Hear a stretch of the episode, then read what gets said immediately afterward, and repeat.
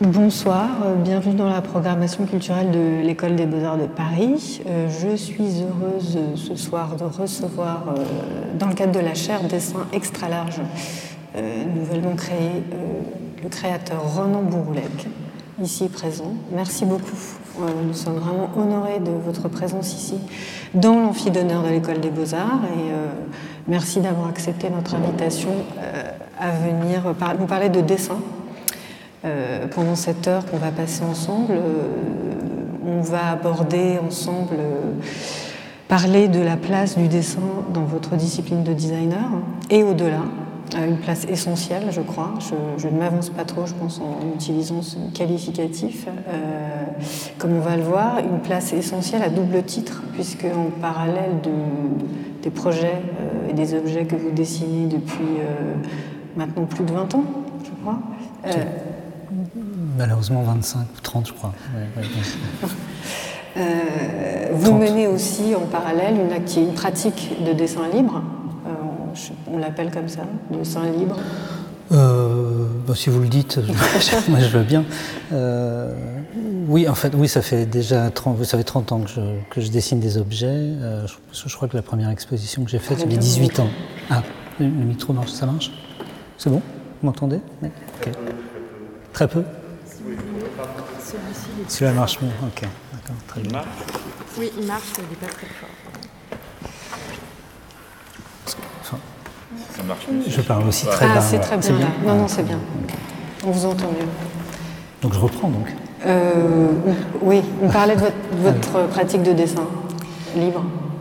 Euh, oui, ben, j'ai toujours dessiné. Euh, c'est en fait, on a j'ai grandi à la campagne, mais assez isolé, et donc j'avais soit une balle sur lequel je, et, un, mur sur lequel je frappais, soit un, bout de papier, un crayon. Euh, donc je frappais ou je dessinais. J'avais la chance d'avoir un frère, mais qui était quand même beaucoup plus jeune que moi. Donc quand j'avais 10 ans, il en avait 5. Quand j'en avais 15, il en avait 10. Vous imaginez l'ennui, quoi. Donc, euh, voilà. donc le dessin était une activité euh, quotidienne et sociale. on va y revenir après, si vous le voulez bien. Un tout petit peu trop près, excuse-moi. Ah, trop près, trop loin. on entend tout en dessous. D'accord, pardon.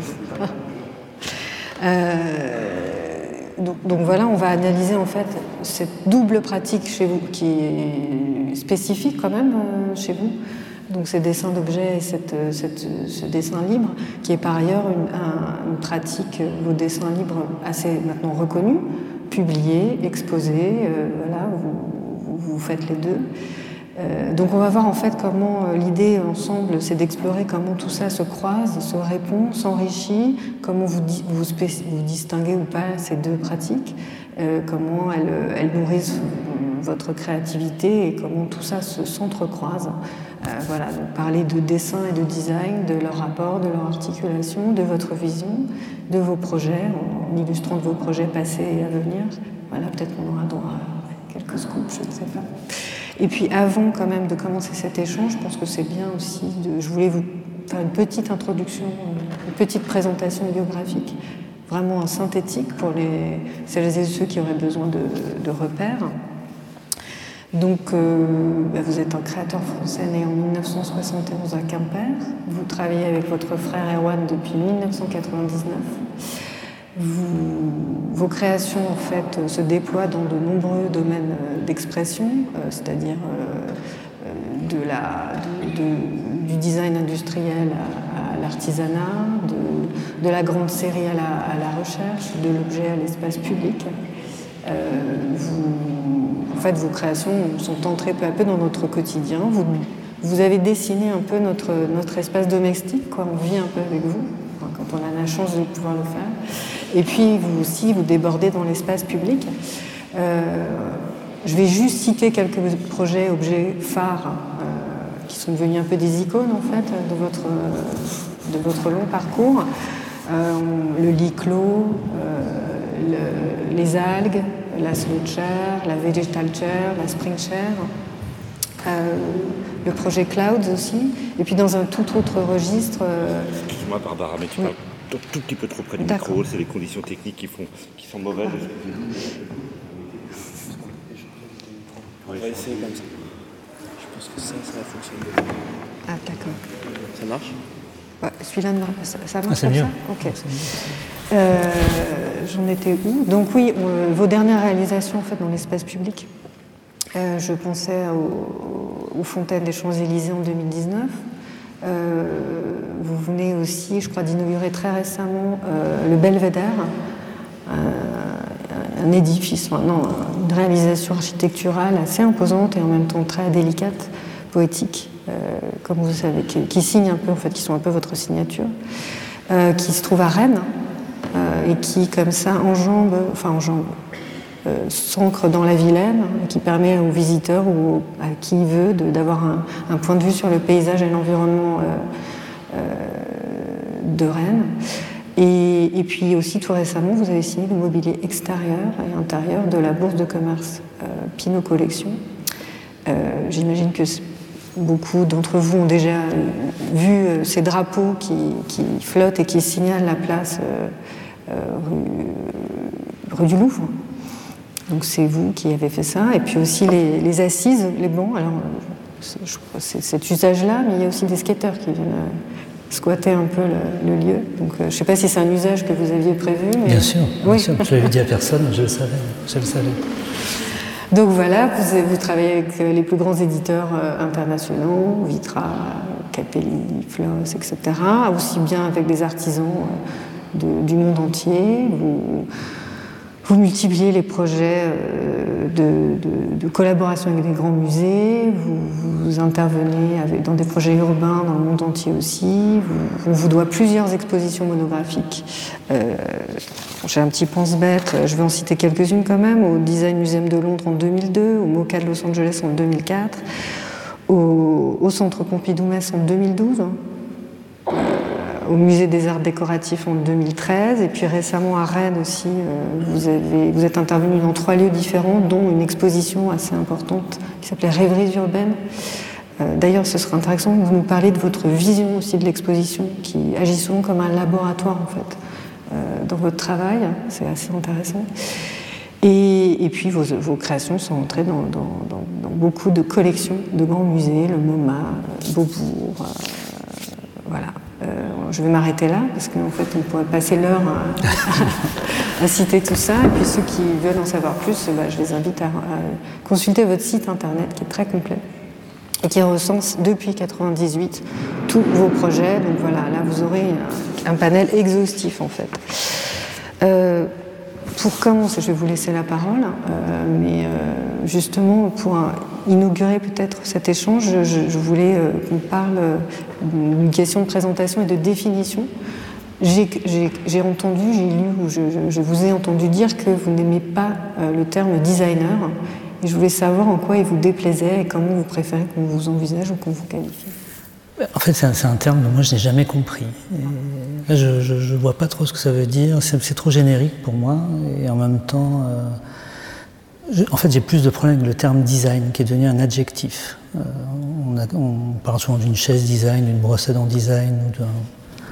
en général, c'est la pire des chaises et c'est la pire des brosses à dents. Donc, euh, donc je me sens pas du tout à l'aise avec ce mot parce que je, enfin effectivement dès que, enfin, dès que cet adjectif est, utilisé, en général, je, enfin, je, je, me sens bien loin de tout ça. Donc euh, pour moi, la, définition de, de, cette discipline que, que je pratique, c'est effectivement, je, pense que tout ce qui n'a pas poussé naturellement sur Terre ou qui n'était pas qui n'était pas là auparavant, euh, est une question de, de design, c'est une question de pensée, une question de réflexion, de fabrication, etc. Donc euh, j'ai l'impression que je, je, pratique un métier qui a toujours existé, enfin en tout cas une approche qui a, qui a toujours été nécessaire, qui est la, la conception au sens large des, objets qui nous entourent. Mais euh, tout est design, c'est-à-dire que ce, micro, ce, truc, euh, enfin tout ce qui effectivement n'était pas préexistant pour moi est design. Donc je, déteste la spécification. Euh, encore et encore une fois, je, trouve que,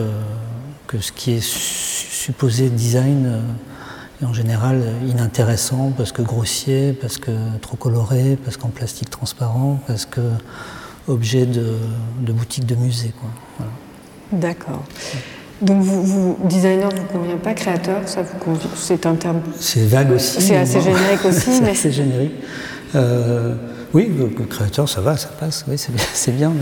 je, on est, aussi dans une période, je crois, où la, question du périmètre des disciplines est très importante. Alors, on est soit on est artiste, on est designer, on est, on est boulanger. Enfin, je, pense qu'on peut pratiquer plusieurs disciplines. C'est ce que, c'est ce avec une certaine Enfin, si, enfin j'entends qu'on n'en pratique qu'une et qu'on le fasse très sérieusement, euh, d'une manière très pointue. Il y, a, il y, a, des œuvres qui se, qui se situent autour de, un des designers les plus importants pour moi de ce siècle est Jonathan Ives, qui a, travaillé pour Apple. Euh, il s'est concentré sur quelques objets, et sa, vie et, son énergie a été extrêmement, extrêmement, enfin, dans un périmètre très réduit. Dans mon cas, je ne me compare pas du tout à lui. Euh, j'ai beaucoup, enfin, je suis comme ces enfants euh, qui, qui ont besoin de euh, j'oublie le terme, qui, ont, la nécessité de faire énormément de choses. J'ai besoin à la fois de. enfin, j'aime à la fois l'idée de, produire des, idées, des projets qui se multiplient par, par dizaines de milliers d'exemplaires et qui sont derrière la table d'un ami ou euh, dans la terrasse d'un café à, Tokyo, euh, à un prix abordable, euh, qui est partageable. J'aime aussi travailler avec des artisans extraordinaires qui, depuis des millénaires, pratiquent exactement la même technique, qui produisent forcément des objets à un coût très élevé parce que la technique est lente et que c'est très précieux. J'ai besoin du dessin, ça m'est nécessaire. Donc j'ai besoin de tout ça. Pendant longtemps, je le faisais presque en cachette, un peu comme si on devait justifier d'une pratique un peu hétérogène euh, et s'en expliquer, comme j'ai pas jamais été très bon pour m'expliquer euh, sur les choses que je faisais. Voilà. Mais moi, j'aime faire beaucoup de choses à la fois. La ville m'intéresse. Disons que je, trouve qu'il y a des sujets partout et je ne vois pas pourquoi. Euh, enfin, je, sans s'enfermer, voilà. J'ai la hantise aussi de la, de la répétition, de la répétition de la même chose ou du même. Euh, j'ai besoin de, de, Je me sens jamais aussi à l'aise que face à un projet qui m'est tout à fait étranger, face à des techniques ou à des, à des, à des, thèmes qui me sont. Je, je, crois beaucoup dans une forme de de, naïveté euh, face, à, face au sujet. Je crois, j'ai eu la chance de commencer très jeune. Je le disais plutôt par une succession de coïncidences. J'ai fait ma première exposition à 18 ans. Euh, j'ai, euh, Je l'ai dit précédemment, j'ai grandi à la campagne. À 17 ans, je suis arrivé à Paris. J'ai eu la chance, j'étais vraiment un élève au collège perdu et, j'ai eu la chance de, rentrer au lycée dans une, dans une formation d'art appliqué. Pour moi, c'était une renaissance et j'ai l'impression d'être rentré dans un train à cette époque et que ce train roule toujours à plus ou moins vive allure. Euh, c'est une espèce de continuité pour moi. Donc j'avais la chance d'avoir des, oncles artisans, j'ai dessiné quelques objets qu'ils ont reproduits. Euh, l'époque était tout à fait différente. Quand on faisait un projet, il fallait le photographier, aller le poster à un journal ou le, montrer euh, physiquement. Euh, et j'ai été aidé par des architectes à qui j'avais montré mon travail, qui m'ont proposé un espace d'exposition. Donc voilà, les choses se sont enchaînées assez vite. J'ai eu la chance d'exposer jeune, dans encore une fois dans un contexte où montrer son travail était beaucoup, très différent de, la période d'aujourd'hui. Mhm. Euh, d'ailleurs, c'est intéressant que vous reveniez comme ça aux sources, et, euh, à la base de votre vocation et de votre de, votre, discipline de designer. Euh, puisqu'on parle de dessin, je voulais, savoir quel avait été justement l'apprentissage du dessin dans vos différentes formations euh, au lycée, puis après vous avez fréquenté des écoles d'art. comment ça s'est passé Alors moi j'ai eu la chance inouïe à Quimper, qui, était la ville la plus proche de, la maison. Il y avait une école des beaux-arts formidable. je ne sais pas pourquoi ça se passait comme ça. Je ne sais pas si ça se passe dans d'autres villes, mais les profs qui enseignaient aux étudiants enseignaient aussi aux enfants. Donc j'ai eu une variété de profs extraordinaires avec qui j'ai dessiné. Euh, voilà. Après, euh, ça a duré jusqu'à mes 15 ans. Après, j'ai souvent été pris en exemple du mauvais élève pour le dessin. J'en garde beaucoup d'injustice parce que mon dessin était souvent pris euh, comme exemple de ce qu'il fallait pas faire parce que j'ai une mauvaise habitude et c'est drôle parce qu'un de ses profs m'avait dit mais vous savez c'est comme quand on apprend le violon en faisant une erreur c'est quelque chose qu'on garde toute sa vie. il avait raison parce que je garde la même méthode. Et moi là où en théorie effectivement un dessin se construit d'une manière euh, très générique et puis après on rentre dans le détail. Moi je commence par le détail sur le coin gauche en général et je finis l'autre côté. Il s'avère que je tombe à peu près sur mes pattes à chaque fois. La composition tient. Mais je, conçois que ce n'est pas du tout une approche euh, classique et qui, a, beaucoup de défauts, mais c'est ma méthode. Et donc j'étais très souvent aux arts déco, j'ai été plusieurs fois humilié par un prof qui ne me supportait pas. Parce que moi j'adore dessiner, donc je, venais quand même au cours malgré les, les critiques il n'en pouvait plus, je comprends, hein, moi non plus, j'en pouvais plus. Donc, euh, voilà. donc vous étiez l'exemple à ne pas suivre Oui, j'ai eu aussi mon diplôme de designer avec beaucoup, beaucoup de problèmes, beaucoup de difficultés. Ben, j'ai eu un premier échec et j'ai été rattrapé, j'ai pu le passer au rattrapage, euh, c'était très difficile.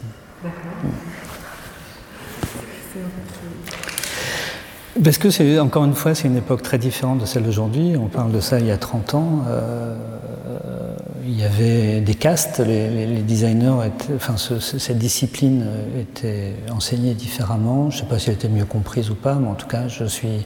C'est drôle parce que donc au lycée, je, suis entré dans cette section d'art appliqué, c'était un bonheur inouï. Je suis vraiment, euh, c'était formidable. Et puis, comme je suis devenu d'un seul coup un bon élève, j'ai été pris d'office à une école qui s'appelle l'École nationale supérieure des arts appliqués et métiers d'art, qui est l'école. Euh, Olivier de Serre. Et là, c'était un coup de massue, puisque, enfin, vraiment, ce qu'on m'enseignait, j'étais très jeune, je n'arrivais même pas à m'expliquer pourquoi ça ne me plaisait pas, mais en tout cas, cette sensibilité n'était pas la mienne.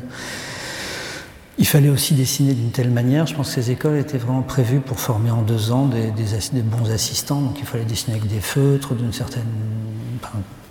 moi qui avais là aussi, encore une fois, un bonheur dans le dessin. Euh, dessiner des perceuses avec des feutres et des pastels, vraiment c'était c'était vraiment difficile. Et, euh, je leur en veux pas du tout parce que ça, a vraiment aussi euh, forgé le fait qu'il fallait vraiment que je définisse ce qu'était ma, ma, particularité. Et donc j'ai jamais montré ce travail pendant très, mon travail pendant longtemps, mais j'ai travaillé seul en parallèle de, de l'école. C'est pour ça que les objets ont, ont, commencé à apparaître et que en parallèle de, de, mes études, j'avais déjà une activité. Euh, réel. Mes parents étaient satisfaits parce que, bien sûr, je ne gagnais pas du tout ma vie avec ça. Euh, ce qui a fait aussi cet enchaînement, cette chance de ne jamais avoir eu à travailler pour personne. Et donc j'ai vraiment, les choses se sont enchaînées d'une manière euh, très, très organique. Voilà. Un peu comme vos, vos, objets en fait, enfin vos projets, tout très organique. Euh, Peut-être, oui. C'est une remarque qui n'engage que moi. Euh, justement, euh, vous parlez d'enseignement du dessin, d'apprentissage. L'écriture, enfin, oui, que vous avez aujourd'hui, elle était déjà présente euh, depuis, depuis le début Non, je, enfin, si on parle du dessin, là Oui. Je ne sais pas, je, Bon, j'arrive un peu à parler maintenant, j'arrive grâce à l'enseignement, parce que comme je ne gagnais pas assez bien ma vie, j'ai dû enseigner. j'ai fait beaucoup de plaisir, mais j'ai fait pour l'argent. Je n'ai pas du tout honte à le dire. J'étais extrêmement bien payé. D'un seul coup, j'ai pu mieux vivre. Euh, alors que enfin, parce que je pense que c'est important d'expliquer le fait qu'en étant designer, on gagne à l'origine très très mal sa vie, puisque si on voit une chaise dans un magasin qui est vendue à 200 euros, ça veut dire que l'éditeur l'aura vendue à 100, et qu'en tant que designer, on gagne en général 3% de ce 100. Donc une chaise qui est vendue à 200 euros, ça veut dire 3 euh, euros dans la poche. Donc si cette chaise est un best-seller euh, ça nous est arrivé d'en dessiner, euh, ça va, mais bien souvent l'étude n'est pas payée, elle dure deux ans, enfin c'est une catastrophe au début, c'est vraiment... Donc sans l'enseignement, je pense qu'on n'aurait pas survécu. Enfin, en tout cas, de manière autonome. donc voilà. Mais j'ai adoré enseigner. vous parlez, c'était à l'école? C'était à l'école, voilà. dans une période très faste où tout, c'était une école très outsider, avec, un, avec un directeur à la fois horrible et formidable qui s'appelait Pierre Keller, qui est mort il y a quelques temps que j'ai beaucoup aimé. Beaucoup de gens le détestaient, je le comprends pourquoi, mais il y avait une puissance, une énergie, une envie de faire. Euh, c'est un type qui dormait jamais, qui était à l'école à 6 h du matin, qui sortait jusqu'à 5 h mais qui était et qui engueulait tous les élèves qui n'étaient pas là à 8. Quoi. C'était très très rigoureux. Mais euh, c'était une figure extraordinaire qui, qui, a, qui, a, qui, a, créé une des, une des, bonnes écoles européennes, je mhm. pense. Et quel, quel enseignant étiez-vous et quelle était la place du dessin dans votre enseignement justement à l'école, par exemple? Euh, bon, je ne pense pas être un bon enseignant. Euh, non, mais je, je, le dis assez honnêtement. Je, je crois que les élèves m'aimaient bien parce que j'avais une certaine expérience et j'aime bien en parler et, et, et en mais comme moi, j'ai toujours souffert de l'idée de, de, méthode et du, fait de, je n'ai pas de méthode à enseigner. D'ailleurs, je, me refuse moi-même à essayer d'appliquer une méthode récurrente dans le travail. C'est pour ça que je change de sujet souvent et que j'ai besoin de, nouvelles, de nouveaux défis. Euh, ce que j'adorais faire, euh, c'était des workshops très courts avec un, objectif extrêmement élevé, un peu comme euh, un match de football de Coupe de France entre une toute petite équipe de, division très très basse face au Paris Saint-Germain ou un truc comme ça, c'est-à-dire un match qu'on ne pourra jamais gagner, mais si vraiment tout est réuni, une espèce d'intensité a lieu, on peut arriver à faire des projets formidables. Et, on a fait quelques projets formidables dans ces workshops dans des temps très courts. Euh, voilà. Très bien, donc ça c'était votre période d'enseignement. Et euh...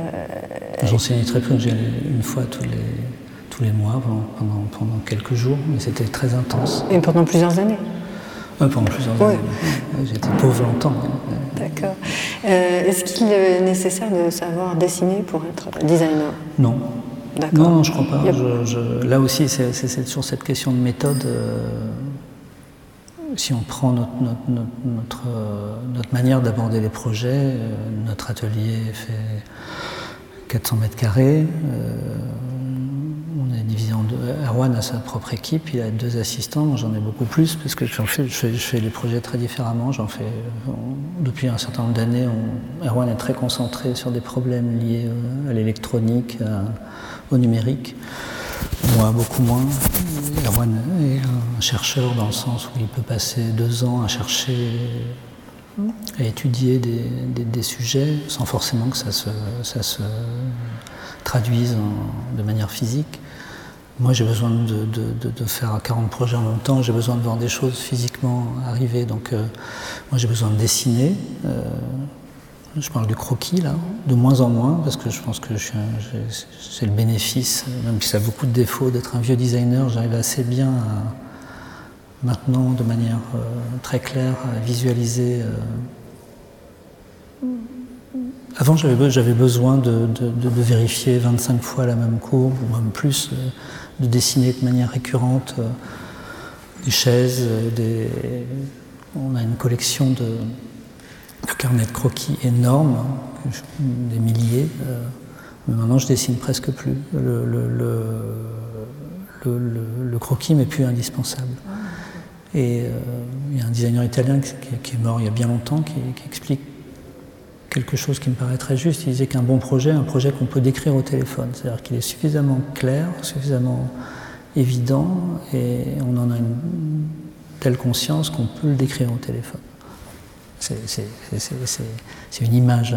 Mais euh, j'ai aussi la chance d'avoir des assistants formidables qui, me connaissent bien, euh, à qui je peux, sur un point de table ou même avec la main, leur expliquer très exactement ce que je souhaite.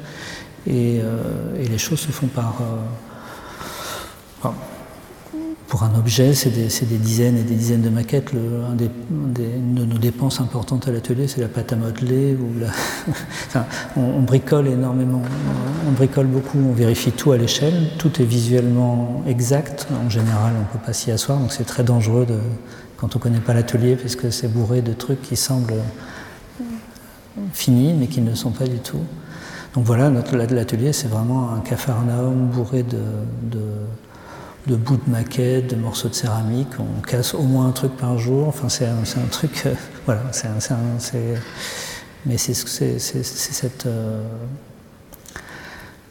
c'est ce, ce, grand brouillon permanent, cette recherche qui, qui, qui, m'intéresse avant tout. Euh, L'autre chose aussi, c'est que ça ne me gêne jamais qu'on me dise que le projet est mauvais après des années de travail. Je, pas du tout de, je pense toujours que je, suis assez rarement satisfait, donc je pense euh, quand un éditeur, pour X raisons, un projet est annulé, je, je m'accroche jamais en fait. Je, crois qu'il on peut toujours faire mieux, donc je, enfin, j'ai pas de problème avec ça. J'aime beaucoup, et c'est le problème d'avoir une certaine reconnaissance aujourd'hui, c'est que tout le monde pense que chaque fois qu'on présente un, projet, il, doit sûrement, il, doit sûrement, être bon. En fait, c'est pas vrai. Il y a plein de projets qui sont pas bons et qui, nécessitent euh, effectivement d'être. Euh, moi, j'aime beaucoup avoir des, des, des, partenaires industriels. C'est pas le cas dans le dessin, c'est un tout autre sujet, mais euh, qui, qui, sont durs avec moi, qui, me poussent dans mes derniers retranchements. Je, enfin, les projets industriels sont des choses qui se construisent en équipe. Bien sûr qu'on est à l'initiative du projet et qu'on se doit de, bien le maîtriser, mais c'est euh, c'est un métier d'empathie dans lequel il faut être assez humble parce qu'on travaille avec des spécialistes. Moi, je ne suis pas un spécialiste. Je ne suis pas un spécialiste des télévisions. Je ne suis pas un spécialiste de, la laque japonaise. Je ne suis pas un spécialiste euh, du bois. Je connais bien le bois. Je connais un peu la laque au bout d'un certain nombre d'années. Je connais le problème de la fabrication des télévisions. Mais je travaille avec des spécialistes. Donc il faut euh, avoir euh, cette humilité, cette empathie pour savoir faire avancer un, projet en tenant compte des critiques, euh, en se bataillant contre les critiques à certains moments, mais en les acceptant quand elles sont justes pour, pour améliorer le projet et en faire, en faire un atout. D'accord. Alors donc vous êtes en train de me dire que là les dessins, euh, les croquis sont, de plus en plus rares. Enfin avant vous les accumuliez, vous et là c'est moins le cas. Et j'ai envie de revenir un peu sur justement votre processus créatif en fait, de mhm. l'idée qui germe comme ça mhm. d'un objet jusqu'à euh, sa, commercialisation ou euh, sa son inauguration. Euh, est-ce que vous pourriez nous brosser comme ça Alors ça va être très, de façon rapide et, surtout là où le dessin arrive euh, et a, du sens. Euh, enfin, comme je le dis, il n'y a, pas vraiment de méthode en général. Chaque projet. En, général, une question nous est posée. une angoisse énorme dès le début. Je, je me, je, j'ai pas une grande confiance en moi, pour être très honnête. Donc je, je, me dis, est-ce que cette fois ça va encore tenir ou est-ce que je, on, va, enfin découvrir que. Euh, donc voilà, ça commence toujours, euh, encore une fois, avec une certaine humilité parce que, parce que chaque sujet nouveau est l'occasion de, de, se casser la gueule et de, de rater son coup. Donc, euh, d'essayer de bien comprendre le sujet, le, thème, la, situation aussi, parce qu'un bon projet, c'est un projet qui est juste dans son contexte. On peut faire une chaise extraordinaire, une proportion absolue, mais si elle est trop lourde, ou si elle coûte trop cher, elle est, hors sujet dans certains. Si, on travaille pour un éditeur dont le but est de, faire des choses très démocratiques, euh, comme mes cousins qui ne sont pas fortunés pourront acheter. Euh, c'est tout un certain nombre de, paramètres qu'il faut réussir à comprendre, euh, où c'est fabriqué, comment, dans quelles conditions, est-ce qu'on est, d'accord sur ces conditions de fabrication, est-ce que comment ça sera livré, euh, quelle couleur, enfin c'est comme cuisiner, c'est beaucoup de choses, et si à la fin on met trop de sel, c'est foutu, on a beau avoir passé beaucoup de temps à peaufiner les détails. Donc voilà. Le dessin euh, m'a beaucoup servi effectivement pour vérifier sans cesse je pense que pendant longtemps, le dessin a été pour moi, comme j'imagine que les danseurs pratiquent les choses de cette manière, euh, besoin de, vérifier leurs gestes tout le temps. Et, une courbe, une proportion, c'est aussi un geste. Hein. c'est aussi euh, une certaine tension, c'est une certaine élégance, une certaine la nécessité de, montrer le poids parce que c'est nécessaire. C'est une histoire de caractère. Le caractère se, définit par des, enfin se, se, se compose, se, construit. Euh, euh, maintenant, j'ai l'impression de fonctionner plus par collage. je, j'ai toujours besoin de beaucoup toucher pour vérifier. Comme par exemple, je, prends, je, prends, le cas de la chaise fréquemment dans ces discussions ce soir parce que c'est un objet qui m'intéresse beaucoup. Bien sûr que les sujets sont plus vastes, et, mais la chaise est un, un, sujet suffisamment complexe et riche pour, pour être une situation d'exemple. Quand une chaise arrive à l'atelier, je la regarde jamais, mes assistants savent qu'il ne faut pas que je la voie, euh, me la prépare et je ferme toujours les yeux pour la tester. Je ne veux pas du tout avoir, je, je, veux déjà comprendre ce que. Ce que et récemment, je, je, répondais à une, une interview dans un, dans un, journal euh, qui est un très bon journal qui s'appelle Domus, c'est plus tellement le cas, c'est une revue italienne d'architecture et un peu de design.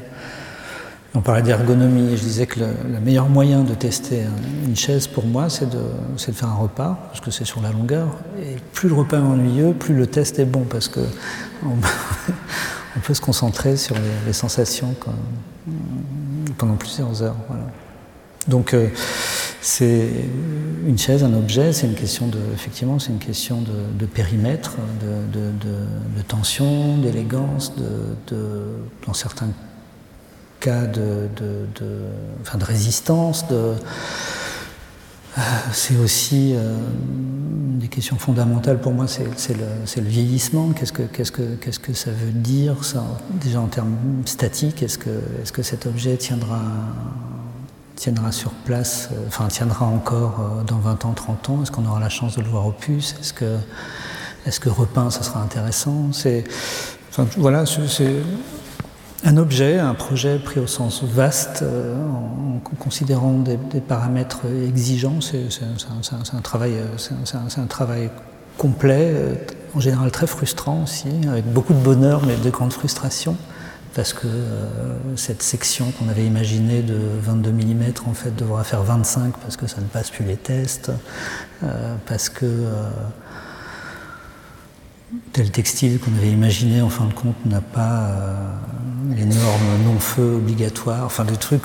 Enfin, on est aussi dans un monde qui devient assez compliqué, bourré de normes euh, tout à fait dingues.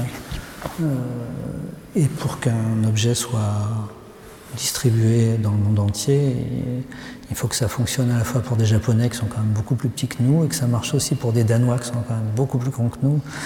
Euh, les, critères de résistance ne sont pas du tout les mêmes selon les pays et, quand les investissements sont importants, parce que prenons un exemple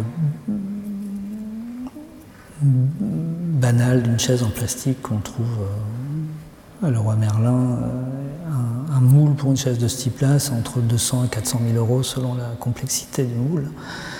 Euh, des, objets qui sont vendus à un prix très bas, donc c'est-à-dire que le taux de rentabilité de ces, sujets est, faible, donc il faut être sûr qu'ensuite il y a une, masse de... Bon, je dessine pas des chaises à 20 euros à Leroy Merlin, mais quand même, comme tout designer dans les années 90 et 2000, j'ai rêvé de faire une chaise plastique monobloc parce que c'était cette, cette espèce de mythe de, de, quelque chose de pas cher, effectivement, que, que mes amis pouvaient posséder. D'accord. Vous la ferez peut-être un jour, non? C'est des... Bon, on est tous d'accord que le plastique est un vrai problème. Oh, oui, bien sûr. Euh, même si euh, je, je, pense que la question d'écologie est souvent quand même très mal posée et mal, euh, mal renseignée sur certains sujets. Je pense que l'avantage du plastique, c'est que c'est une durée de vie extraordinaire. C'est aussi son principal défaut. Je pense que pour, un certain nombre d'objets, c'est tout à fait incroyable que ça puisse encore exister en plastique. Pour d'autres, euh, si on prend le cas d'une chaise par exemple, si elle est dessinée avec une certaine conscience euh, à la fois technique, c'est-à-dire sa robustesse, euh, si elle est dans sa typologie, si elle est dessinée avec une certaine rigueur dans les couleurs, si elle est aussi pensée avec une certaine rigueur, je pense qu'un objet en plastique peut tenir 200 ans avec une belle qualité, une belle patine, une belle. Mais ça doit effectivement être pensé. Euh, parce qu'en général, l'objet design dont je parlais tout à l'heure, l'adjectif design est souvent imposé aux cheveux en plastique qui sont souvent roses ou vert pomme et qui est ruine en général toute rue piétonne médiévale. Enfin, il y, a un rapport à la couleur, à l'obsolescence de la couleur, qui est un truc qui, moi, qui me rend complètement dingue. Il y, a une responsabilité des designers sur ces sujets-là qui me paraît. On, devrait, on devrait les juger pour ça. Moi aussi, d'ailleurs, sur certains vieux projets, quand j'avais moins conscience de ces problématiques-là.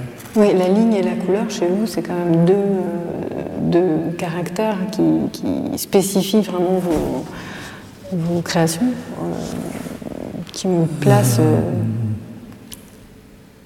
bah, oui, la, ligne, c'est le moyen de définir le périmètre et donc de donner le caractère aux objets. C'est aussi mon moyen de dessiner. Euh, donc je l'expliquais, je ne construis pas un dessin, mais je, juxtapose des lignes en général. C'est-à-dire que euh, il y a une approche qui est, extrêmement opposée. Dans la, pour ce qui est de l'objet, je suis quelqu'un de très confus, mais quand même, je, je, je, je, convoque entre guillemets l'ensemble des paramètres pour essayer de, avant de commencer à réfléchir à tout projet. C'est-à-dire que je, je, mets en place une, espèce de réflexion pour essayer de comprendre de quelle manière aborder euh, le projet de la manière la, euh, moins, la moins conne, quoi. je me trompe souvent, mais quand même j'essaye. Dans le dessin, c'est très différent. Je, je, je, me refuse à toute euh, pré. Le dessin est pour moi quelque chose de, de, de, de très. presque d'automatique, avec, en mettant de côté tout, tout, tout, tout projet, toute, toute réflexion, toute c'est pas péjoratif, mais c'est assez proche du tricot. Quoi. Il y a quelque chose de. Non, là, on, là, on quitte l'objet en fait. Là, on s'est déconnecté de, tout objet. Là, c'est ce qu'on voit par exemple vos, dessins. Euh.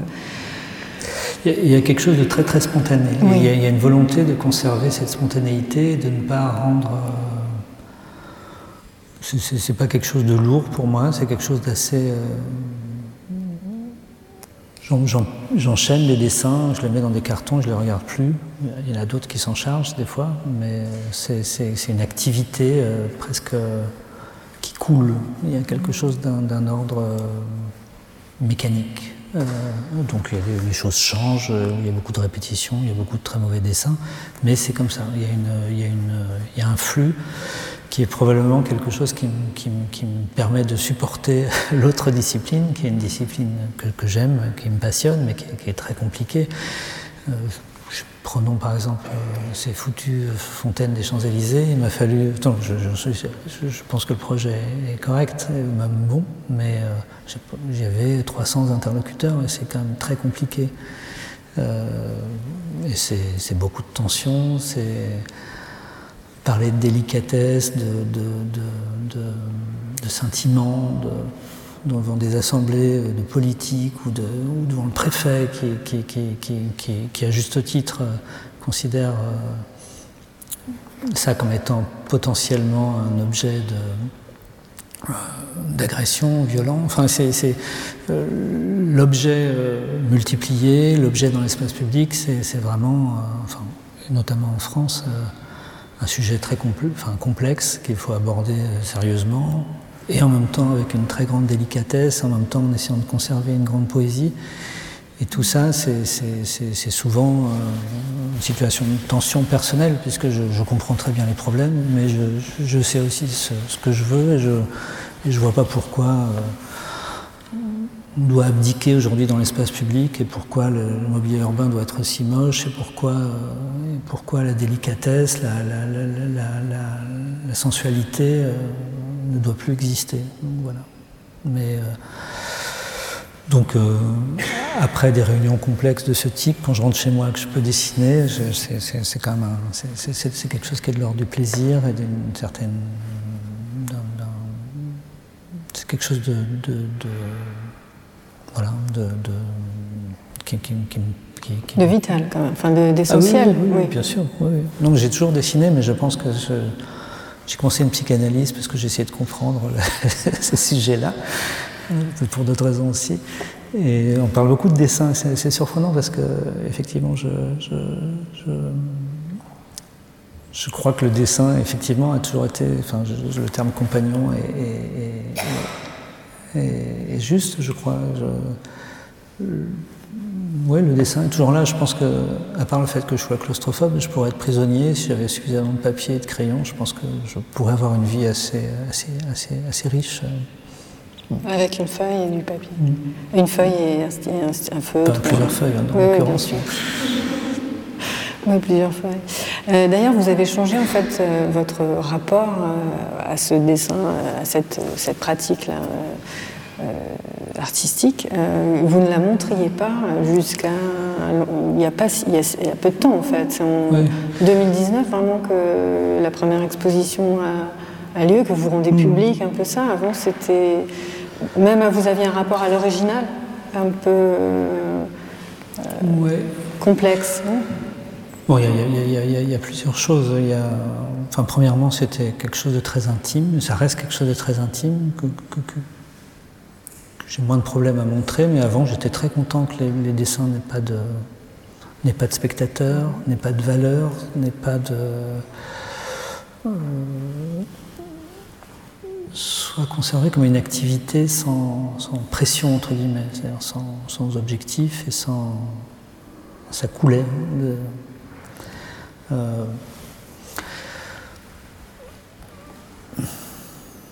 Je, me suis aussi rendu compte que, ça, et puis pour moi, euh, dans, un moment ou dans une période où les périmètres, encore une fois, sont très précis, j'ai pas envie de m'en expliquer. Euh, voilà, et puis il y a eu quelques expositions et certains curateurs de ces expositions ont souhaité que ce, travail soit un peu montré. Pourquoi pas, voilà. Donc après, euh, après les choses changent de statut, prennent de la valeur. De... Voilà, donc ça, c'est forcément un peu, c'est forcément, ça, rend les choses un peu différentes, voilà. Votre corps défendant, on dirait, mais pas seulement. Vous les montrez quand même beaucoup. Euh, ah oui, alors oui, parce qu'il y a un autre sujet, c'est parce que j'ai. Moi, je, vois les, défauts graves de, ces réseaux sociaux. Je ne suis, pas naïf à ces sujets. Par contre, j'ai vu l'arrivée d'Instagram comme un, sauvetage personnel. Euh, J'exagère toujours un peu, mais quand même. Euh, quand on dessine des objets, on est, tributaire de la manière dont ces objets sont, surtout quand ils sont fabriqués par milliers, euh, on est très tributaire de la manière dont ils sont photographiés par d'autres, montrés par d'autres. Je ne parle pas des, des, usagers ou des propriétaires ou des gens qui ont décidé de les acheter, je parle des marques, euh, je parle de la publicité, je parle des magazines. Et en fin de compte, moi, je ne me retrouvais pas du tout dans des objets que j'avais dessinés, que je voyais reproduits euh, à travers des images, dans des contextes. Je sais pas, moi, les magasins de design, je, les déteste. J'aime pas l'environnement général dans lequel mes objets se trouvent, représentés en photographie. Encore une fois, je ne sais pas du tout. une fois que l'objet est dessiné et photographié par moi-même, les choses vont bien. Euh, donc j'avais vraiment, enfin, c'était vraiment un grand, problème pour moi que, de, passer des années à dessiner des choses, de les voir dans des, lieux qui ne me convenaient pas, dans des magasins qui ne me convenaient pas. J'avais l'impression que ça, n'avait rien à voir avec l'esprit euh, qui se trouvait derrière ces objets. Moi j'aime les choses à une certaine simplicité, j'aime le, rapport de la rusticité avec des choses très, très synthétiques, j'aime le, le, contraste. Euh, magasin de meubles, on dirait. enfin, c'est comme les vêtements neufs, quoi. Ça manque toujours de charme, c'est toujours. Euh, bon, voilà. Et Instagram est arrivé. Euh, je m'en suis saisi assez rapidement. Je, l'utilise comme un journal euh, quotidien. D'ailleurs, en général, mes assistants découvrent qu'on réfléchit à un projet parce que j'ai posté un dessin que j'ai fait un soir parce que j'ai une nouvelle idée. Et ça ne me gêne pas du tout de le partager déjà à un stade d'idée je teste aussi souvent pendant quelques secondes des. Parce que c'est un outil très intéressant pour vérifier non pas si l'idée est bonne, parce que ça, malheureusement que c'est pas l'outil, mais euh, moi quand je présente un projet, quel que soit le contexte, je parle très peu. Je, crois beaucoup dans le pouvoir de. Enfin, on passe beaucoup de temps à dessiner à la main ou à faire des, rendus, mais qui, ont, qui, sont très précis, où je raconte très précisément l'atmosphère, la présentation pour moi est quelque chose de très important. Donc, pour vérifier effectivement la qualité d'une atmosphère, quelque chose que je poste très souvent avant, même qu'un projet très sérieux soit présenté, alors qu'il est ultra secret, que j'ai signé des, confidentialités bien souvent, je peux pendant quelques secondes ou quelques minutes laisser traîner l'image pour comprendre le, côté captif ou pas de l'image. Et vous la retirez après? Je la retire ah, bien sûr. Et c'est vous-même qui alimentez vous, c'est vous Ah, bien sûr. Ah, oui. c'est un. Donc c'est très. Oui, j'ai un plaisir à, à, fabriquer cette espèce de, oui, c'est un, journal pour moi. D'accord. Donc là, vous faites, vous maîtrisez l'apparition de vos créations, donc c'est ça qui. mais il y a un autre domaine aussi. Beaucoup je, poste, je poste un truc qui me déplaît le lendemain, mais c'est, ça fait partie de. Oui, non, je, j'aime, oui, j'aime, j'aime beaucoup ce média comme. Ça, ça, me permet de camp... Non, c'est, n'est pas une vitrine, c'est pas, c'est pas, c'est pas, c'est pas un objet de propagande, c'est plutôt un de montrer les choses telles que je les vois, et après, une fois que je les fais, je, m'en fous complètement que la représentation. Enfin, que. Je. Enfin, pour moi, un objet, c'est comme un sachet de thé, c'est-à-dire que c'est euh, d'un seul coup posé quelque part, ça produit quelque chose, et ça le. c'est comme, comme, un acteur dans, un, dans, une, dans, une, dans une comédie ou dans, dans une situation plus dramatique. Euh, c'est important pour moi de réussir à, montrer à travers des images qui sont les miennes, à travers une certaine sensibilité, ce que, la raison pour laquelle j'ai dessiné les choses sous cette forme, euh, les artisans qui sont derrière, le travail d'équipe, etc. J'aime aussi beaucoup, euh, c'est aussi une manière aussi de remercier les, collaborateurs de, ces projets qui sont qui ne sont pas souvent visibles, etc. Non, c'est un... Avant, encore une fois, en tant que designer, j'étais j'étais contraint et, par, des articles qui me plaisaient plus ou moins, par des, par des, par des protocoles complexes pour que le travail soit montré. Là, je trouve que c'est quand même un outil extraordinaire euh, pour, pour montrer un travail. Il y a un autre lieu qui, qui vous euh, intéressant pour montrer comme vous le souhaitez aussi votre travail, c'est l'exposition. Ah j'adore faire des expositions. Donc euh, il y a quand même des expositions assez, qui sont des jalons dans, votre, dans, celles que vous avez et qui agissent comme des laboratoires ou, qui permettent d'ailleurs d'explorer pour vous peut-être d'autres champs. C'est assez prospectif et très. Et aussi, on va parler de celle de qui mettait justement le dessin au centre de, tout. Euh, en 2012, je crois, 2011, euh, l'exposition qui s'appelait euh, Album.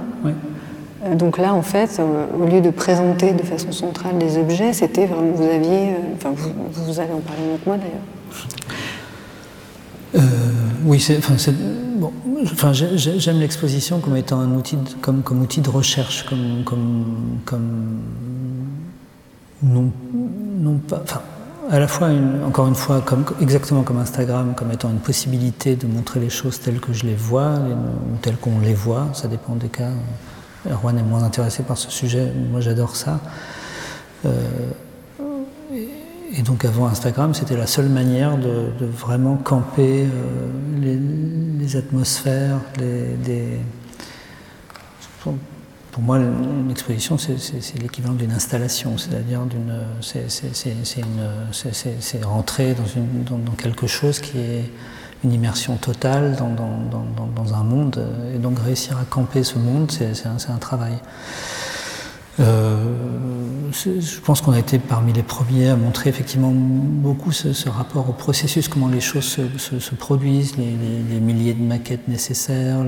donc cette exposition album, euh, c'est une exposition d'un millier de documents qui étaient à la fois des dessins, des photographies, des, de, bouts de maquettes, de trucs qui, qui permettait de rentrer, comprendre un peu notre monde, à la fois notre sensibilité, une certaine délicatesse, une certaine euh, le, côté très brouillon de cet atelier où, tout, circule tout le temps, du bon comme du mauvais, ce travail de recherche, en fait, voilà. Après, il y en a eu d'autres, comme l'exposition aux Arts Déco, qui elle était plus une. Il y avait presque un côté presque un peu liturgique dans le sens où euh, je déteste cet endroit. Donc on avait construit une tente de quasiment 500 mètres carrés qui faisait 15 mètres de haut. Il n'y avait, pas, avait pas un millimètre carré à l'intérieur de cette tente, entre les objets, la lumière, la manière dont le sol, c'est un carrelage qu'on avait dessiné qui, recouvrait la nef. Euh, le fait de, tout ce qui existait physiquement dans cet endroit avait été dessiné par nous à un moment donné de notre carrière ou, pour l'occasion. Euh, après, il y a eu cette. Euh, bon, après, les expositions, c'est énormément de temps, on n'est pas payé, c'est un, un, gouffre, et surtout qu'on le fait très sérieusement, donc moi, je peux passer beaucoup de temps autour de ces sujets-là la ville de Rennes est venue nous voir un jour en disant voilà, vous êtes breton, on voudrait faire une exposition. J'ai immédiatement dit non parce que je trouvais ça débile d'avoir le droit à une exposition parce qu'on était breton. Euh, et, euh, bon, le problème c'est qu'en général, moi je, déteste en général, on refuse toujours les projets, on refuse en général tous les projets qui nous sont proposés, on en garde quelques-uns, mais on le fait par, par mail parce que moi quand je rencontre quelqu'un et quand je vois des gens passionnés en face, à chaque fois je craque. Donc je ne sais pas pourquoi ces gens, ces Rennais ont réussi à, arriver jusqu'à jusqu'à l'atelier. J'ai craqué. Euh, mais j'ai proposé que ce ne soit pas une énième rétrospective, le fait de jouer une nouvelle fois avec des objets déjà existants, mais plutôt une recherche. Euh, et, à force de voyager, euh, enfin, la chance d'avoir du succès, de beaucoup voyager, on fait visiter quand un certain nombre de villes, avoir une opinion là-dessus. Et donc j'ai proposé à, la ville de Rennes de faire non pas une, enfin de faire une exposition qui serait une recherche qui s'appelait Rêverie urbaine, qui était une, une centaine de maquettes euh, sur des une rêverie sur ce, que, sur, ce que pourrait être la ville dans, ces espaces non construits, c'est-à-dire les rues, la manière, le végétal, enfin tous les, sujets un peu banals qu'on nous ressasse, mais les aborder d'une manière assez, assez pragmatique, comme des solutions, comme un, comme un, comme un carnet de solutions. Donc c'était une centaine de maquettes, et euh, avec pour objectif très clair que euh, cette, exposition puisse marcher pour les scolaires et en même temps pour les urbanistes les plus grincheux. Donc c'était assez, euh, c'était assez tendu comme, exposition et ça a très bien marché. Puis elle, a, voyagé à travers le monde et maintenant elle vient d'être, elle vient de rentrer dans les collections du Centre Pompidou dans sa totalité, ce qui est, ce qui est chouette. Voilà. C'était la question. Oui, oui, c'était la question. ça a donné lieu, non Et donc, donc c'est marrant parce que, en effet, alors que normalement, c'est pour ça que tout à l'heure je parlais de la naïveté. J'évite, euh, je, je, crois beaucoup. Euh, enfin, j'aime beaucoup être confronté à des, sujets nouveaux, à des, à des, à des mondes qui ne sont pas particulièrement les miens. Euh, parce que je, pense que dans certains cas, le fait d'être très loin de quelque chose, de ne pas être un spécialiste, ça, permet de tomber juste, ça peut permettre de tomber juste, ça permet de, de donc maintenant, je suis un vieux designer, donc je suis un, spécialiste et c'est tout le combat quotidien d'essayer de, garder une forme de, fraîcheur et de ne pas, être immédiatement euh, bloqué par, l'ensemble des problèmes que je connais et, des, je chéris effectivement cette période où j'étais tellement, tellement naïf, tellement. C'est ce qui nous a permis, de, je crois, d'arriver à, des, propositions nouvelles dans certains, pour certains sujets. Par exemple, ce qui, ce qui a fait qu'à un moment on a commencé à vivre de notre travail, c'est qu'on a commencé à travailler pour un éditeur suisse qui s'appelle Vitra, qui est euh, dirigé par un homme exceptionnel qui s'appelle Rolf Elbaum, qui a la plus grande collection de chaises au monde notamment, qui a, qui a un musée extraordinaire, qui a, qui a, été le premier à faire construire Zaha Hadid, euh, Frank en Europe. Euh, tous les grands architectes ont, collaboré avec lui et donc il est venu nous voir à l'atelier quand on était très jeune. J'avais 25 ans je crois en nous demandant de, réfléchir à l'organisation du travail pour des collectivités de travail importantes. Euh, je pensais que c'était une erreur de casting. moi qui n'avais jamais travaillé pour personne, euh, Erwan qui était encore étudiant aux Beaux-Arts, je ne comprenais pas ce que ce type, euh, que qui était comme un dieu pour moi, attendait de nous. Et en fin de compte, il savait très bien ce qu'il cherchait. Il cherchait notre il savait qu'on était des travailleurs acharnés, il savait qu'on qu était, c'était pas notre sujet, et il attendait de la surprise en fait.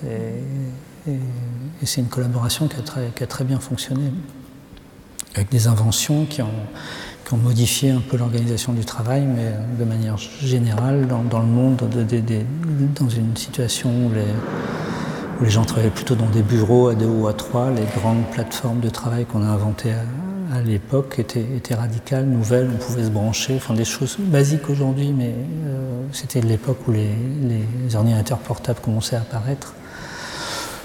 Euh, voilà. Mais donc cette, euh, cette situation de, de, naïf... de, naïveté, en tout cas de, de, scoltiner un sujet nouveau, mm. risqué, compliqué, c'est un truc qui, qui, qui que, j'aime beaucoup. Un moteur, enfin, oui, et un besoin. Oui. Est-ce qu'un jour le, dessin pur, enfin je ne sais pas si c'est, est-ce que ça supplantera le, design chez vous? Est-ce que vous arrêterez de dessiner des objets pour le... Peut-être, peut-être, mais c'est vrai que je pense j'aurais du mal à arrêter de dessiner. Mais euh, en fin de compte, je me vois quand même très mal ne pas travailler. Je vois pas trop comment ça peut se passer. Euh, je, parce que je sais pas faire tellement autre chose en fin de compte, où je pense pas être très bon pour le reste. Et vous êtes en train de, de travailler sur une autre exposition à venir? Il y, a un projet en cours Vous pouvez nous en parler? Euh, Oui, il y en a beaucoup. D'expositions? Oui, il y a, plus, enfin, des, choses à des, à des, niveaux très différents. Il y a une, il y a une, il y a une petite euh, rétrospective euh, mais très classique pour le coup. J'en avais marre et donc c'est très banal. J'espère que ça va pas être trop chiant. Euh, au musée de Philadelphie. En plus, j'ai appris avec beaucoup de retard, c'est-à-dire il y a quelques mois, alors qu'on y travaille depuis deux ans, que c'est quand même un très bon musée. Je savais pas du tout. Pour moi, c'était Philadelphie, c'était une heure de New York. Je sais pas, je suis vraiment trop con. bon, je pense que l'exposition ira à peu près, j'espère. Ah, mais elle, est dans un format plus classique, une, conception plus classique des choses. bon, c'est aussi de leur faute, hein, parce que je sais pas, on a gagné un prix là-bas, et donc le prix c'était de faire une exposition, puis je sais pas, le directeur a changé, puis après le Covid, et puis après différentes, différentes choses.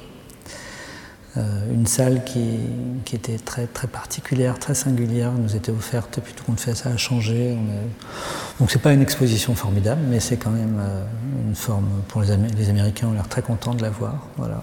Euh... Elle, a, elle, a, ouverte elle, est déjà... Elle doit ouvrir le 20 novembre.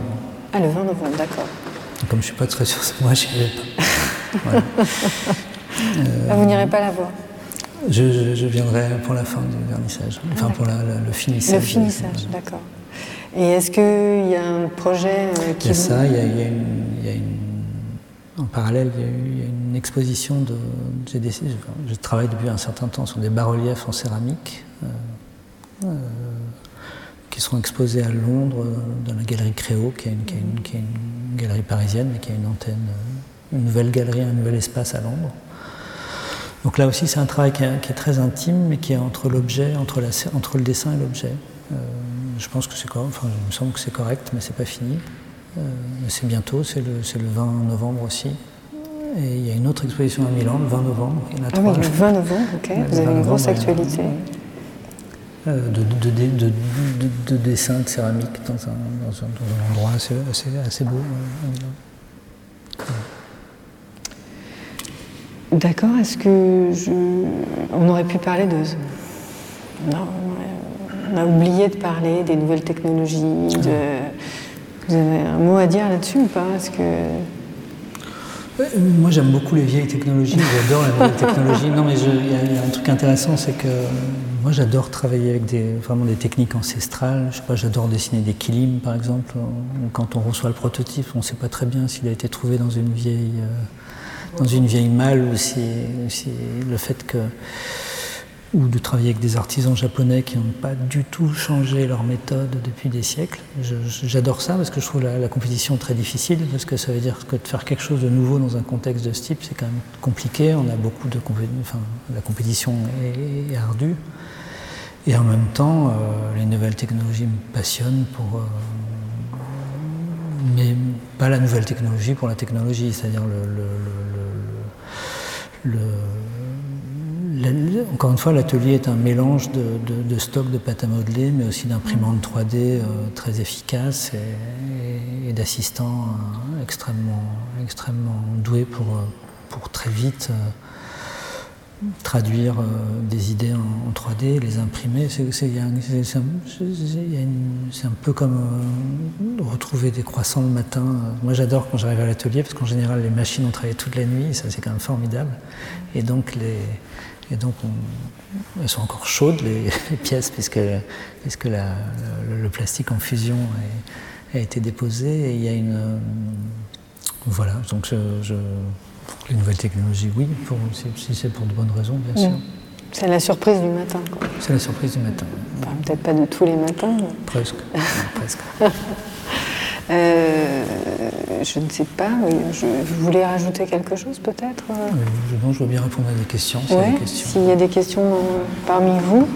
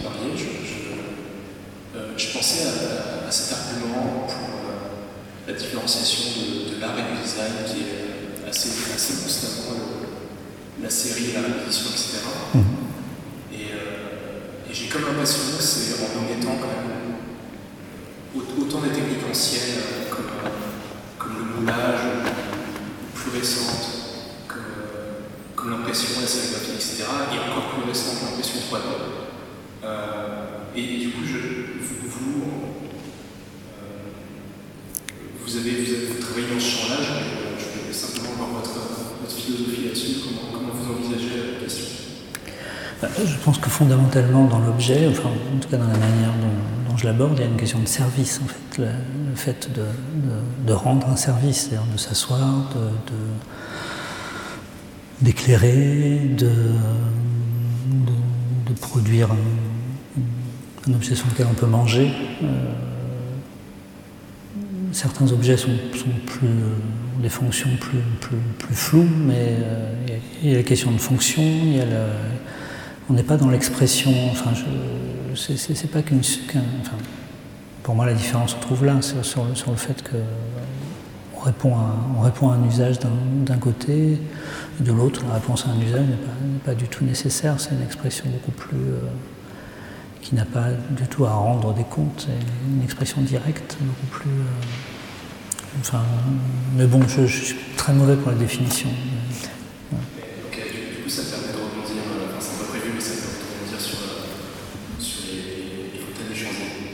Hmm. Est-ce qu'il y avait vraiment un but autre que, que, que les remettre en service Parce que c'était une, une, infrastructure aussi rénovée, etc. Bon, c'est. En fait, les, les, fontaines des Champs-Élysées ont été installées euh, en 1800. Je n'ai plus les dates, on est précises, 1840, je crois. Euh, D'abord une fontaine centrale, et puis très rapidement les, six bassins qu'on connaît. Euh, c'était un cadeau, enfin c'était à la fois une démonstration euh, hydraulique, c'était, l'ingénierie hydraulique de l'époque qui permettait de faire des fontaines, ce qui était tout à fait nouveau, euh, et c'était aussi un cadeau aux Parisiens après les, années les années de destruction de la ville, comme un, plaisir, un bonheur. Et pour moi, dans les fontaines, il y a cette, cette question de plaisir, de, ce mouvement de l'eau, la magie de ces, traits. Il y a eu différentes étapes de, de, Fontaine, euh, Itorf, euh, Lalique, euh, puis dans les années 61 grands, parce que toutes, pour différentes raisons, ont été détruites, la guerre, et les avant-dernières ont été détruites lorsque la France a gagné la Coupe du Monde en 98. Elles ont été piétinées, elles étaient en verre. Elles ont été piétinées, tout le système hydraulique a, lâché, et c'est resté pendant quasiment 20 ans.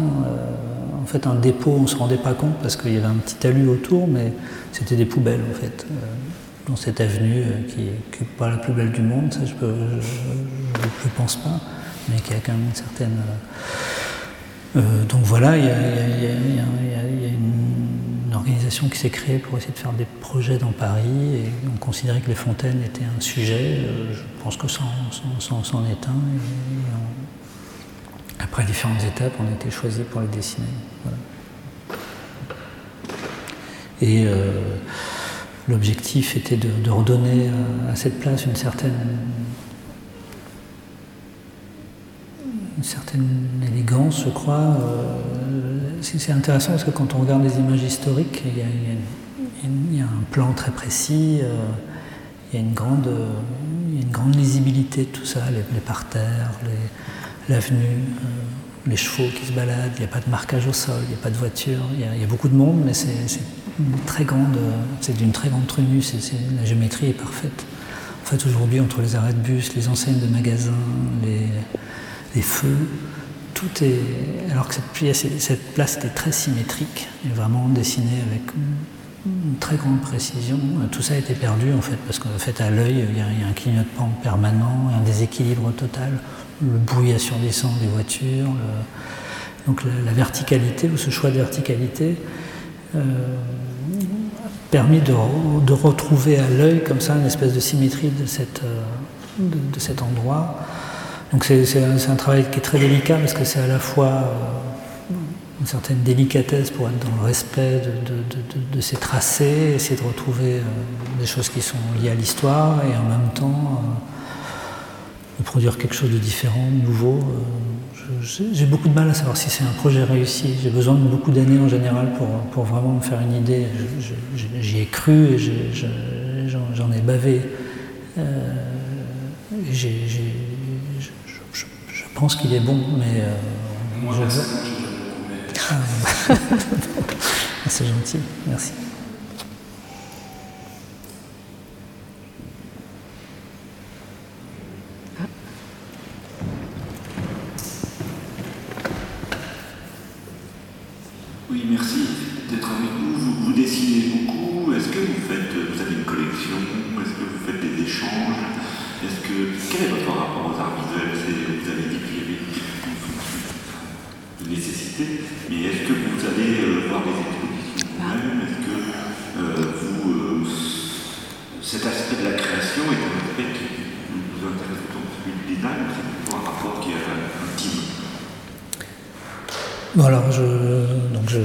Dire ça dans une école, mais moi je vois très peu d'expositions. Euh, encore une fois, c'est intéressant parce que j'ai enseigné à différentes périodes de ma vie. La plus, je, l'ai fait un peu avant, un peu avant l'école. J'ai enseigné aux Beaux-Arts de Nancy notamment, quand j'avais le même âge que les étudiants. C'était assez, j'étais terrorisé. Mais j'ai vu une très grande différence entre euh, ces premières années d'enseignement et les dernières. C'est que dans les premières, il y avait une très grande liberté étudiants qui étaient paumés face à un sujet qu'ils ne savaient pas du tout comment aborder. Et euh, dans les dernières, les étudiants étaient paumés aussi parce que après, après le sujet posé et, la vague de Google, une fois le, une fois le terme euh, rentré dans, le, dans, la recherche, euh, je, trouve qu'il est extrêmement difficile aujourd'hui, si on est trop renseigné, de trouver quelque chose qui euh,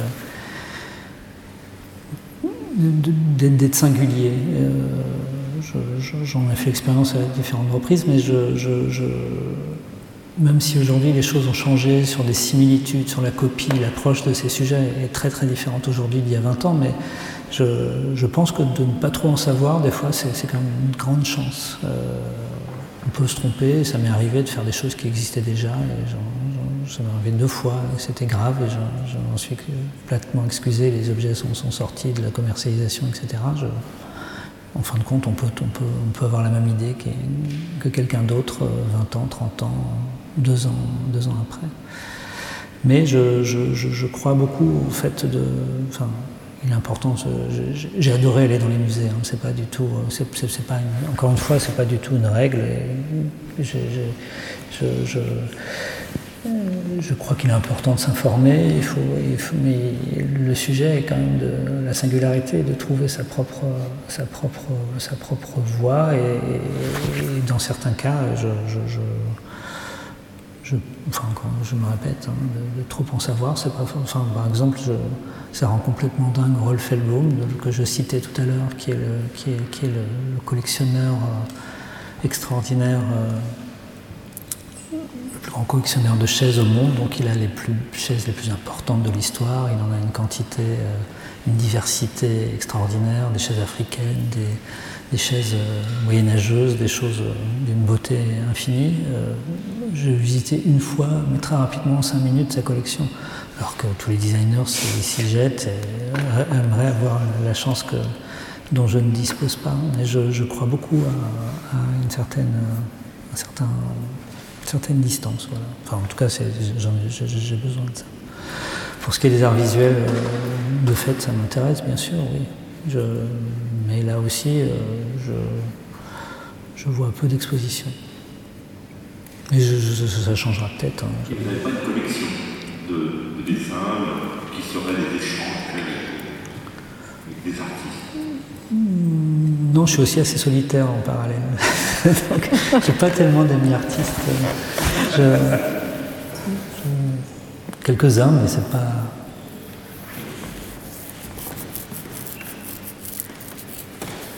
Vous disiez tout à l'heure que vous travaillez avec différents matériaux, que vous êtes bien expérimenté avec différents aspects. Mhm.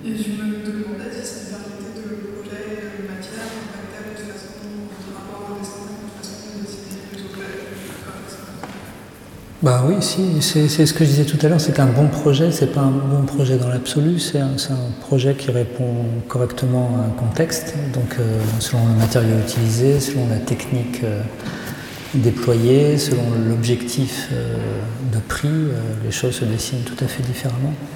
si,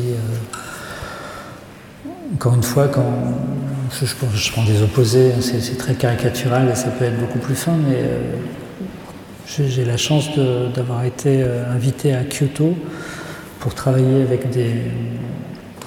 L'organisation sociale japonaise est très complexe, à Kyoto encore plus. Euh, en tout cas, il y a des artisans qui sont spécialisés dans la, restauration des temples. Des spécialistes de la dorure, des spécialistes de la laque, des spécialistes du bronze. Et c'est des castes qui, évoluent très peu, dont les techniques ont très peu évolué depuis des, siècles et des siècles. Euh, Leur travail est, d'une infinie beauté, mais c'est d'une lenteur impossible. Il faut des mois et des mois pour faire le moindre, le, moindre objet. Donc ces objets n'ont pas de prix ou des prix hallucinants comme vous pouvez imaginer. Euh, donc ça, amène un certain type de dessin. Il faut, je pense qu'il faut réussir à mettre en avant la, la particularité, faire en sorte que ça semble briller beaucoup plus que ça ne brille en fait. Enfin, il faut, il faut réussir à mettre sur un piédestal un travail euh, formidable euh, pour le valoriser, pour le communiquer.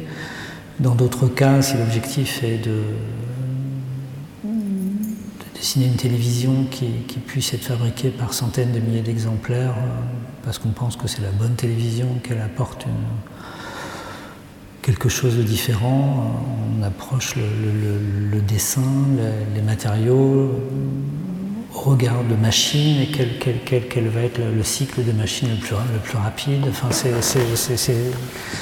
ou quand un artisan, euh, une petite entreprise italienne qui fabrique des chaises depuis, depuis 100 ans est en train de crever, qui vient nous voir en disant mais vous n'avez pas dessiné une chaise, on est sûr que si vous le faites, ça, ça ira mieux pour nous, ce qui n'est pas forcément vrai mais ça peut être le cas. Euh, là aussi, il faut être intelligent parce que ont 10 employés qui, ont, des capacités techniques très précises, mais donc il faut bien les comprendre avant de commencer à dessiner quoi que ce soit parce que si en fin de compte on dessine un truc qu'ils ont du mal à produire, soit ça sera mal fait, soit ça leur demandera trop de temps, donc ça sera trop cher et pas rentable. Donc euh, il y a beaucoup de paramètres euh, à intégrer et qui effectivement le bon objet, un, objet qui, Je peux voir des choses intéressantes en photo, souvent après, quand me dire c'est pas mal, et puis après, quand j'en connais le contexte, ça me paraît être euh, aberrant ou manquer de, manquer de, subtilité ou de, ou de, ou de, justesse. Euh, la question, c'est la justesse. C'est pas, pas très difficile de faire quelque chose de nouveau, de différent. Faire quelque chose de juste, c'est beaucoup, beaucoup. Euh, c'est beaucoup plus compliqué.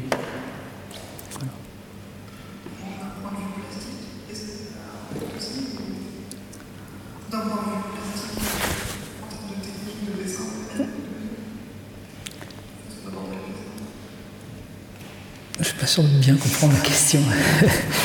Est-ce que le matériau, est-ce que vous savez de, avec quel matériau vous allez faire un projet? Est-ce que vous réfléchissez le dessin en fonction du matériau? Ou est-ce que c'est plutôt le dessin qui va le. Ça, ça, dépend beaucoup du, du, point de départ. Si effectivement c'est ce fabricant italien qui vient et qui, qui, qui a pour habitude de, de, tailler des morceaux de frêne et avec certains types de machines, je, sais à peu près quelles sont les limites, quel est le bon usage du bois, quelle est la manière à peu près écologique de, le traiter, euh, les quantités nécessaires pour que les sections tiennent. Et dans d'autres cas, le, sujet est beaucoup plus vaste, les, caractéristiques économiques sont, sont plus floues. Euh, ça, dépend beaucoup, beaucoup du sujet. Moi, j'aime beaucoup, enfin, les sujets m'intéressent. L'ambition d'un projet et, ce qui me font. Ce qui, ce, qui, ce, qui, ce qui, décide du fait qu'on décide de s'y pencher ou pas.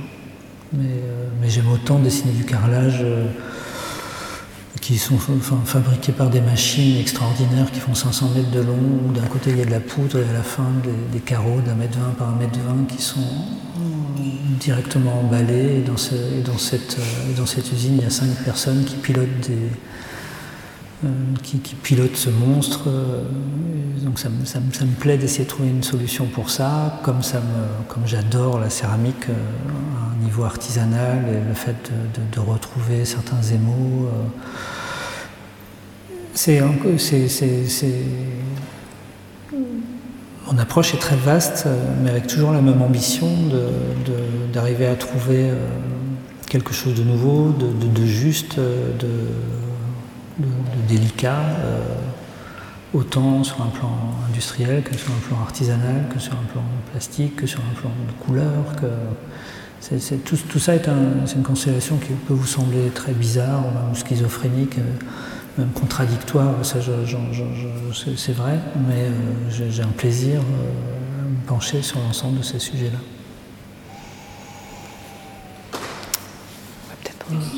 Non, ça va, je, suis content. Je suis content d'être là.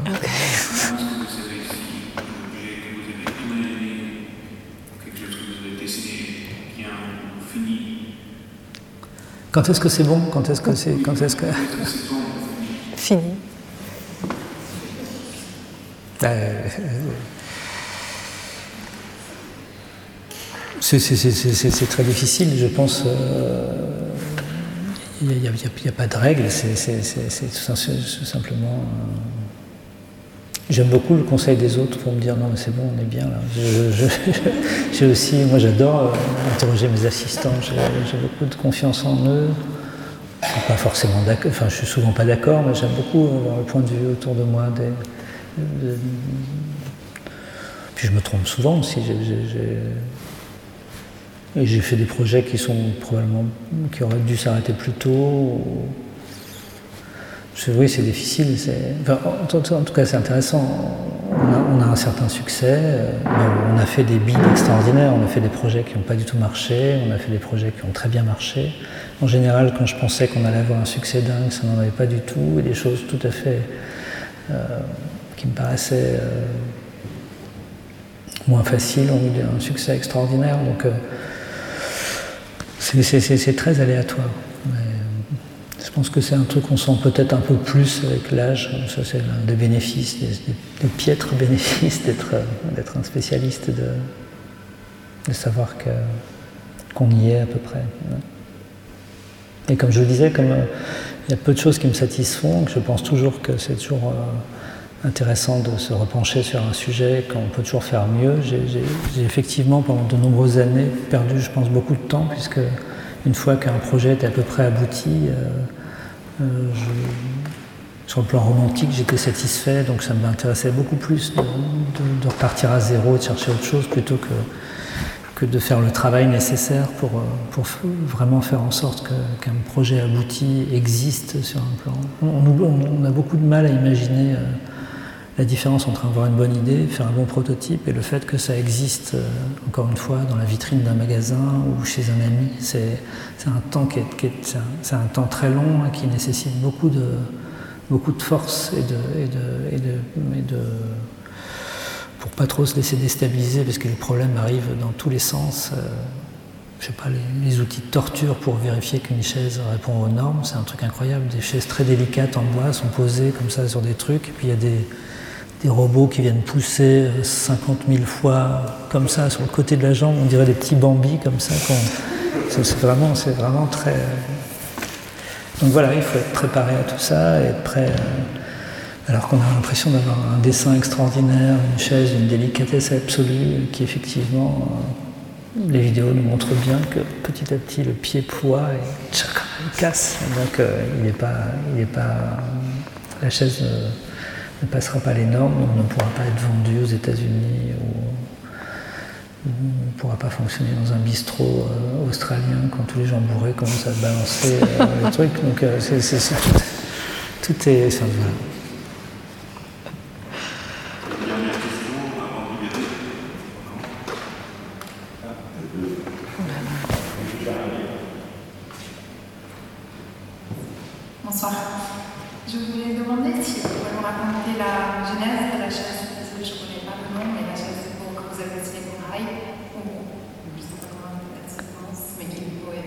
Quelle chaise Quelle chaise, pardon euh, Et la chaise longue et la chaise. Ah, les chaises en métal, palissade, oui, ça. Ah, oui. Et euh, est-ce que vous l'avez dessiné et ensuite, quand vous l'avez est-ce que vous cherchez pour euh, hmm. Quelle inspiration Alors, ça, ça c'est intéressant parce que je pense que probablement aujourd'hui, c'est un des plus grands succès. Je crois qu'ils en fabriquent 100 000 par an, pièces, ce qui est beaucoup. Euh, c'est un, projet qui a été dessiné pour un autre éditeur, qui en fin de compte on n'a pas voulu. Et euh, Rolf Hay, qui est propriétaire de cette marque, s'appelle Hay, euh, un jour était à l'atelier. J'aime beaucoup travailler avec lui. En général, les gens avec qui j'ai travaillé étaient des gens d'une autre génération, qui étaient des, entre guillemets des pères pour moi. Euh, lui à mon âge, donc les choses sont, différentes. C'est un type très, très direct, très rapide fonctionne par SMS et par, euh, échange de, photos, de, dessins, de prototypes. C'est une méthode que j'adore. Euh, il est tombé là-dessus. Le dessin n'était pas exactement identique, mais, lui a cru assez vite à ce projet. En même temps, c'était une marque qui ne vendait pas des choses pour l'extérieur, donc c'était un pari en fait. Et, euh, et c'est devenu un succès important. C'est drôle parce que c'est à la fois très populaire. Quand on. Pas trop en France, mais si on va à Berlin ou à Copenhague ou toutes les terrasses de café, c'est aussi. Euh, on trouve ça aussi. On en trouve beaucoup dans des jardins pas terribles de pavillons de banlieue, ce qui me plaît beaucoup. Enfin, c'est très varié, quoi. Et en même temps, c'est aussi la terrasse du Met à New York ou. Euh, récemment du Guggenheim. Euh, donc voilà, c'est pour moi un, bon projet, c'est un peu comme une chanson, c'est un truc qui d'un seul coup, pour différentes raisons, s'installe, euh, on s'en rappelle, et donc le design, c'est un art, enfin, c'est pas un art d'ailleurs, c'est une discipline assez, euh, difficile, mais quand, de temps en temps on, touche quelque chose, c'est très, satisfaisant. Mais je compare souvent les chaises des on, aux chansons des Beatles, pour moi c'est un peu la même chose, c'est euh, les mêmes confettis, C'est quelque chose qui existe. Voilà. Donc de temps en temps, dans notre carrière, on a eu la chance de, de mettre le doigt sur des, sur des, sur des choses qui sont devenues de, de, de, grands succès. Euh, voilà. J'imagine que vous avez, pensé au succès que ça ah non, à chaque fois que j'ai pensé au succès, je l'ai dit, hein, chaque fois je me suis trompé, hein, vraiment. Alors c'est drôle parce que, comme cette, euh, une des, une des Lorsqu'on a du succès pour quelque chose, en général, c'est très vite copié, c'est de plus en plus rapide aujourd'hui. Donc euh, cette collection est extrêmement copiée, très bien copiée d'ailleurs. Donc, d'une certaine manière, euh, dans certains cas, c'est pourquoi pas. Hein. J'ai pas trop de problème avec la copie, sauf quand les... sauf quand elle est trop littérale. Mais bon, ça c'est un autre sujet. Euh, en tout cas, pour essayer de pallier à ces copies qui sont de plus en plus agressives, entre guillemets, sont équivalents et un peu moins chers parce que fabriqués dans des conditions euh, certainement assez désastreuses. Euh, pour prendre le devant, je viens de dessiner une collection qui, qui, est à peu près le même programme, c'est-à-dire une, chaise banale qu'on met euh, sur son balcon, une table qui durera tout l'hiver en Bretagne malgré les intempéries, des, du mobilier en métal, les mêmes caractéristiques mais dessinées différemment, avec euh, un peu moins cher aussi, en utilisant moins d'acier. Donc là, je pense que ça sera un succès, mais je, je, dois me défendre d'y croire trop parce que je pense que ça va être la malchance qui va nous tomber dessus.